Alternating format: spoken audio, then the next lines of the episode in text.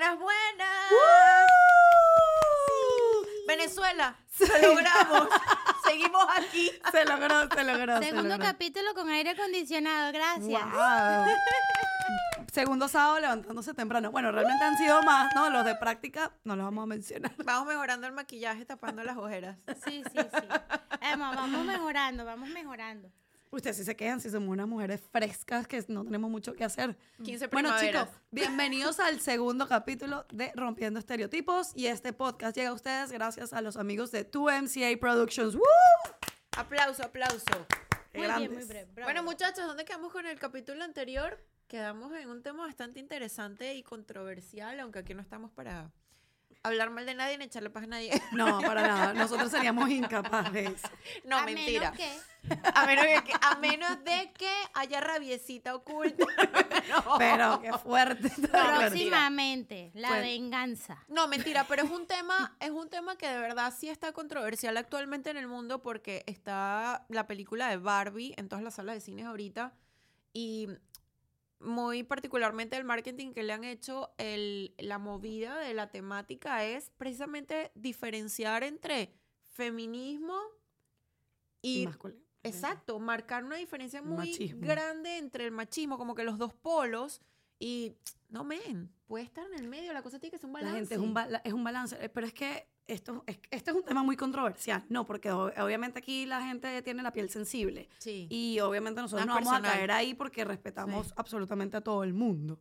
El tema aquí es que lo que yo siento es que o es un extremo o es el otro. Si tú defiendes a la mujer o si tú defiendes que las mujeres podemos, nosotros por lo menos los- lo, lo mencionamos creo que en el primer capítulo que tenemos vidas muy diferentes, pero las tres trabajamos en un mundo de hombres, Sí. por ejemplo. Y ese es el tema de hoy, o sea, y me no ha sido parece... fácil, no ha sido fácil. Ahí está el punto. Yo recuerdo... ¿Es o no fácil? No, no lo No, no es. lo es. No lo No es. lo es. ¿A, ti- a ti qué te parece? Mm, A mí para nada. Pero. Alicia tiene cara de trauma y quiero escucharla. No lo es. Es que no lo es. Yo me acuerdo cuando yo iba a venir a este país, lo primero que mi hermano me dice, tranquila, tú eres ingeniero en redes, eres la minoría, se te va a hacer fácil. Y yo, ¿qué quiere decir eso? Em, soy parte de otro tipo de especie, no soy un ser humano. Creo que tengo dos Tú piernas, dos brazos, el tengo un cerebro. em, y da la casualidad que sí, llego a este país y, y naturalmente es así. Pero era por qué, porque no hay tantos ingenieros. No, no hay ¿Como tantos tú? ingenieros y tampoco eh, está el estereotipo de la mujer ama de casa.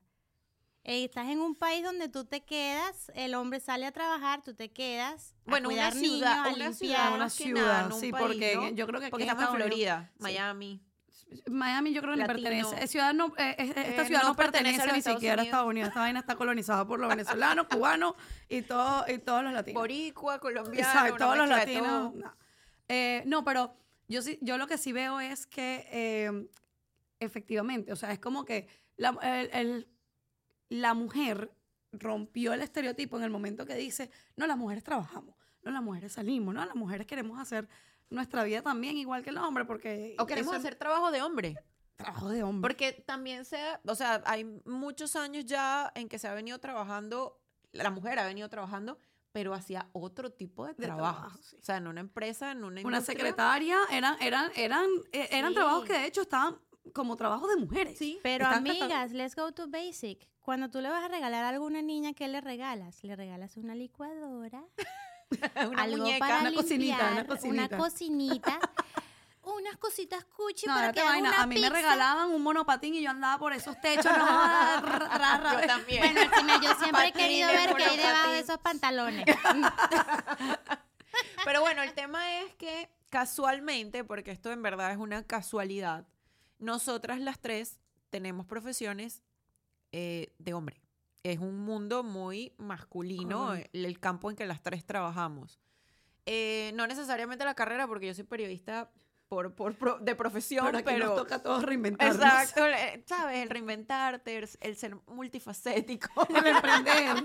Montate en un techito. La vida del inmigrante te cambia. Bueno, en fin, Correcto. el hecho es que las tres nos dedicamos a, trabajos que son meramente masculinos y donde estamos rodeadas de muchos hombres, o por lo menos en su mayoría.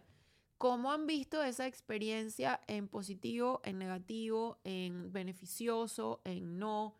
O sea, ¿cómo, cómo ven ustedes eso viéndolo desde una perspectiva de plana? Yo te puedo hablar, por ejemplo, mi experiencia, ¿no? Mira, eh, ajá, eh, como todo, uno aquí en este país, como tú dices, te reinventas. Pero por lo menos yo ahorita, que manejo un grupo, ¿verdad? De personas, pero el llegar aquí fue, fue una travesía, ¿no? Y anteriormente, antes de yo tener mi propia empresa y todo esto, que más adelante en algún momento saldrá el tema, pero ese no es el punto, sino que el yo llegar aquí, yo, yo fui creciendo en una empresa, Ivy, y ¿qué decía la gente? La gente te ve una mujer que en un año la han ascendido tres, cuatro veces, la vaina está rara. Me disculpa. Sope, no sé, rica. Eso es lo primero que piensan. No se van a imaginar Amiga. otra cosa. Amiga, ¿qué estás haciendo? cuéntanos de, cuéntanos de esos dotes. No, pero es en Amiga, serio. ¿qué la- tal tu jefe? es un tipo bueno. La vaina es que era una jefa, entonces era Ah, verga. Bueno. Ese es otro estereotipo que... No, no.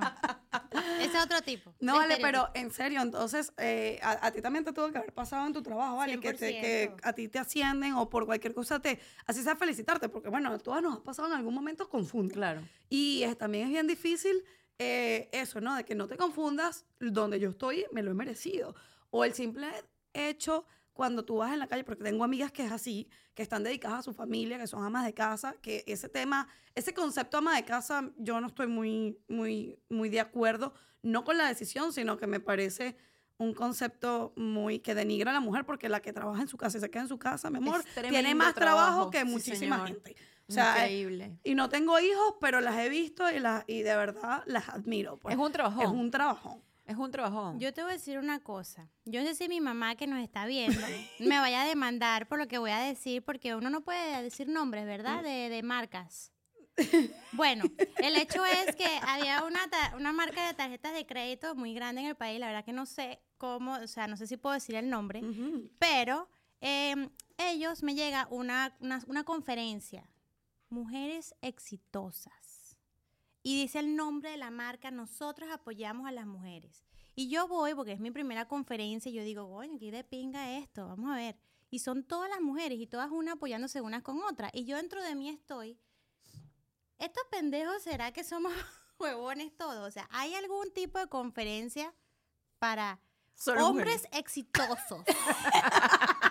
Miren cómo apoyamos a los hombres. Pero es que hoy en día. No, no, y, la- y las tipas rechísimas. VP de recursos humanos. Y yo, verga. Una gente, una gente con un title. Una gente con tremendo Y yo digo, título. verga, sí, esta gente apoya a las mujeres, pero, pero ahí es donde tú ves la diferencia. Lo marcado. Y lo marcado. que Porque Lo marcado. tenemos que, es como que, es lo que tú acabas de decir, tú dices, hay hombres que hagan esto. No, porque no lo necesitan, ¿verdad? Pero la mujer es como una cosa de que tenemos que abrirnos un espacio porque, sí, ajá, sí. de apoyarnos de que sí Y podemos. cuesta, cuesta Y llegar ahí. sí. Cuesta.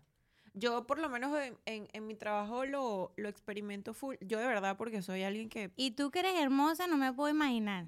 Gracias, amiga bella. Pero yo soy alguien que de verdad le resbala mucho lo que pueda la gente pensar u opinar. Entonces, eso, eso me facilita la vida para trabajar, ¿no? Claro. Porque es como que.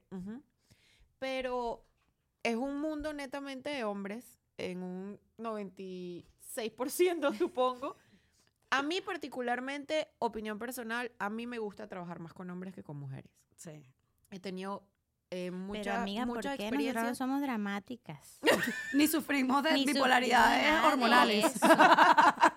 Por favor. Eh, muchas, o sea, me podría extender horas aquí hablando de eso, pero no lo voy a hacer, pero sí, yo prefiero trabajar con hombres, me gusta más, pero sí hay hombres que respetan, que valoran, que, ¿sabes? Que se sienten como que, que te apoyan, que tú sientes que están reconociendo lo que haces, que eres buena en lo que haces, que te esmeras en lo que haces, que te premian por ello, pero también hay hombres que marcan la diferencia en, tú eres mujer lo que estás haciendo, lo hago yo y tengo 30 años haciéndolo Sí. y esto es trabajo de hombre. Sí, A mí más bien me da risa porque yo, yo soy alguien que piensa que si tú te afincas en algo que tienes que hacer relucir para que el otro lo sepa, tú lo que tienes son 10.000 inseguridades Sí. con respecto a ese algo. Tienes que demostrarlo. Porque si no, sientes que la gente no está valorando tu trabajo. Si tú estás seguro de que tú eres el papaupa de todos, la vergatriana, Tú no me tienes que decir a mí que tienes 40 años de experiencia y que esto es un mundo de hombres y que, ¿sabes? Entonces, al final son inseguridades y todo esta, este tema tan marcado de no dar reconocimiento o de que cueste tanto escalar, etcétera, es precisamente porque hay inseguridades de los dos lados. De ambas partes. Sí. Tú sabes que a mí me pasó y uno de los temas que por los que yo decidí, ah, bueno, emprender esta travesía junto con ustedes el día que a mí se me ocurrió, no fue por falta de tiempo, como mencioné en el primer capítulo. No, no fue por eso. Realmente fue porque me pasó y estuve atravesando por una situación parecida en el sentido de que yo soy CEO de la empresa, estaba dating una persona y esta persona estaba comenzando su carrera. ¿verdad? Esta persona estaba comenzando su carrera, eh, él era eh, manager, eh, ni siquiera estaba como assistant manager y estaba en su carrera y eso, claro, teníamos muchas cosas en común, pero en su momento, cuando esta persona empezó a ver, ¿verdad? De que ya yo había pasado por todo esto y salíamos dating y era el tema de que, em, ¿qué haces tú? No, yo soy CEO, yo tengo esto, tengo un equipo grande, Se intimidó. pero se intimidó y, se, y hacen como para atrás. Y entonces, eso Increíble hoy en día pasa. es, es muy complicado. Una mujer cuando te ven tan hecha, porque es muy diferente. Tan definida en lo que quieres. Es muy diferente crecer difícil. juntos. Creo que el hombre Sí. te respeta más en ese momento que cuando ya tú alcanzas, te ven de otra manera. Es Y difícil. es Pero vuelvo a lo mismo, Alci. Son inseguridades. Correcto. Son inseguridades porque, a ver, yo me pongo en el papel, nunca voy a poder hablar desde el punto de vista de un hombre porque no soy hombre y eres no hombre. puedo volver a nacer para ser hombre, pero capaz en otra vida me toque ser hombre, no lo sé, pero en esta no.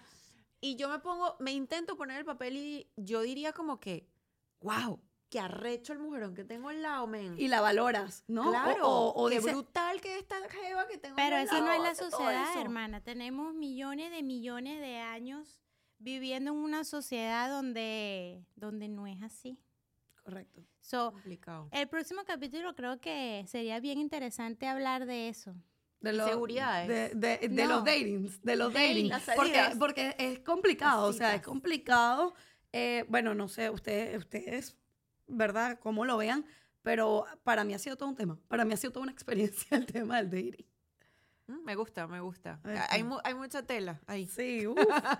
bueno, eh, ¿les parece si lo dejamos aquí? Sí. Y entonces hablamos en el siguiente capítulo Capítulo. de las salidas, de las citas y de los dating hoy en día y como era antes, porque aquí hay más de una que tiene años que no hace un date. Y, ma- y otra que le tocó volver a otra- empezar y después de mucho. es así, es Sí, yo así. no estoy preparada para ese mundo tan wild. De verdad que sí. Ay, Bueno, muchachos, nos vemos entonces en el siguiente capítulo. hasta luego.